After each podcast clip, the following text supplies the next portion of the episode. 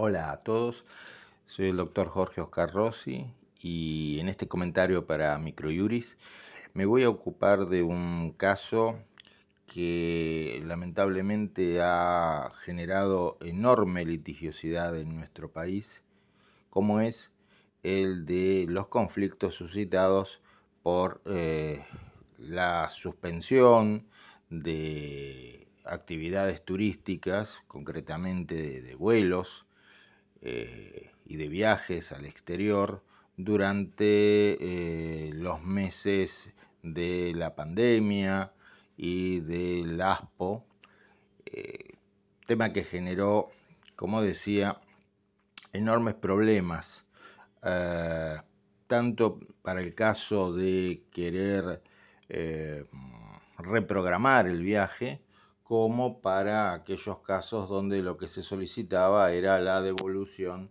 de eh, el dinero eh, invertido en los pasajes aéreos, por ejemplo, y también el, el resto de los paquetes turísticos.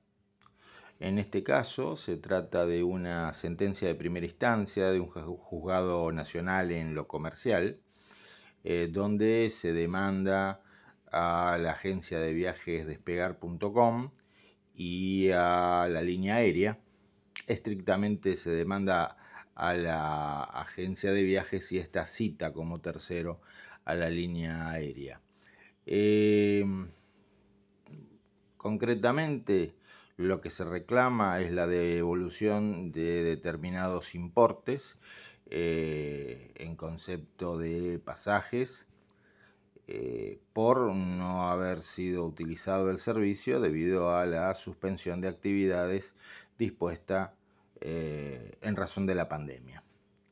Eh, acá mm, tenemos en este fallo de primera instancia dos cuestiones interesantes a tener en cuenta. una podríamos decir de fondo, que es la, aplicación o no del régimen protectorio de los consumidores. Eh, como sabemos, las agencias de viaje tienen una ley especial y esa ley suele ser invocada por las agencias de, viaje a fin de limitar su responsabilidad. Eh, en este caso, el encuadre que se hizo eh, fue desde la perspectiva de la relación de consumo, la relación de consumo existente entre la parte actora y la parte demandada, y la aplicación de la Ley de Defensa del Consumidor. ¿Cómo se conjuga con la ley especial? Bueno, se conjuga eh, teniendo en cuenta el régimen más favorable para el consumidor. Esto en realidad no es una novedad, porque la propia Ley de Defensa del Consumidor en su artículo 3 así lo dispone, y lo dispone en realidad desde la versión inicial de la ley, que es de 1993. Es decir, que el régimen protectorio del consumidor se integra a las leyes especiales que puedan regir la actividad del proveedor. Dicho de otra manera, el proveedor no puede plantear que porque tiene una ley especial que rige su actividad, no se le debe aplicar la ley de defensa del consumidor, el régimen de los consumidores, las normas de consumo tienen la particularidad de no ser un eh, compartimiento estanco, sino que eh, sus efectos se extienden en todo el ordenamiento jurídico. Eh, por ende, cuando uno dice contrato de consumo, eh, no se está refiriendo a un tipo de contrato, ¿eh? como si hablara de contrato de locación o contrato de compraventa, sino en todo caso a una modalidad de contratación o a una categoría de contratación. Entonces, para seguir con el ejemplo, el contrato de compraventa puede ser al mismo tiempo contrato de consumo, el contrato de seguro puede ser al mismo tiempo contrato de consumo, el contrato de servicios jurídicos, turísticos puede ser al mismo tiempo contrato de consumo, eh, si se dan los requisitos establecidos por la Ley de Defensa Consumidor y, también por el Código Civil y Comercial eh, vigente desde el año 2015. Entonces, eh, en caso de contradicciones, en caso de distintas soluciones entre el régimen protectorio y la ley especial, se aplica lo que sea más favorable para el consumidor. Esto, insisto, ya lo establecía y lo sigue estableciendo la Ley de Defensa del Consumidor en su artículo 3 y desde el año 2015 lo establece el Código Civil y Comercial en el artículo 1094. Y además, como sabemos, los derechos del consumidor en la relación de consumo tienen jerarquía constitucional.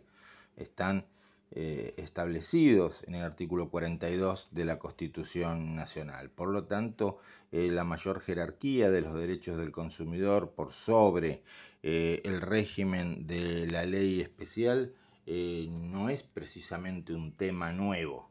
Sin embargo, las agencias de viajes siguen planteando esta cuestión eh, pretendiendo que su situación eh, se rija exclusivamente por la ley eh, especial.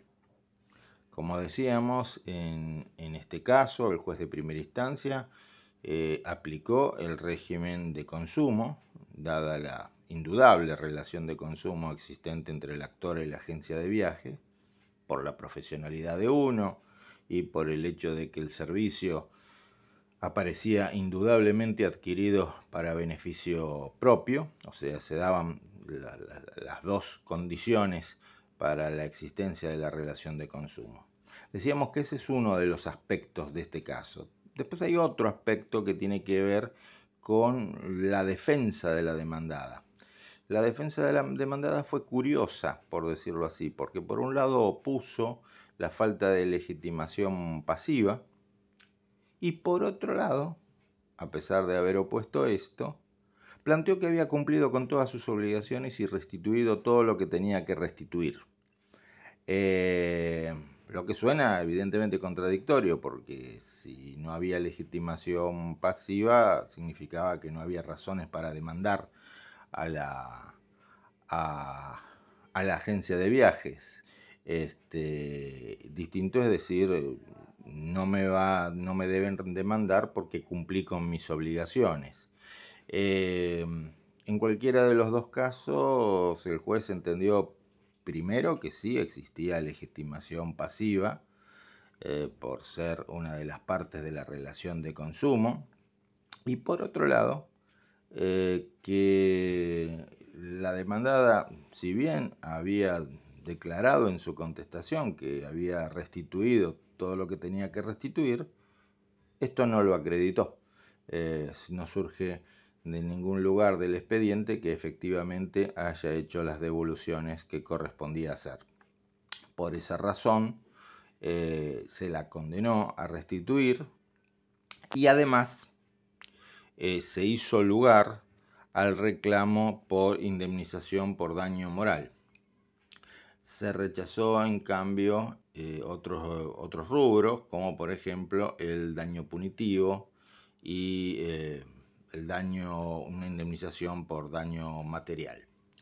Eh, el fallo es interesante teniendo en cuenta, como decía al principio de este comentario, la enorme cantidad de casos actualmente en litigio.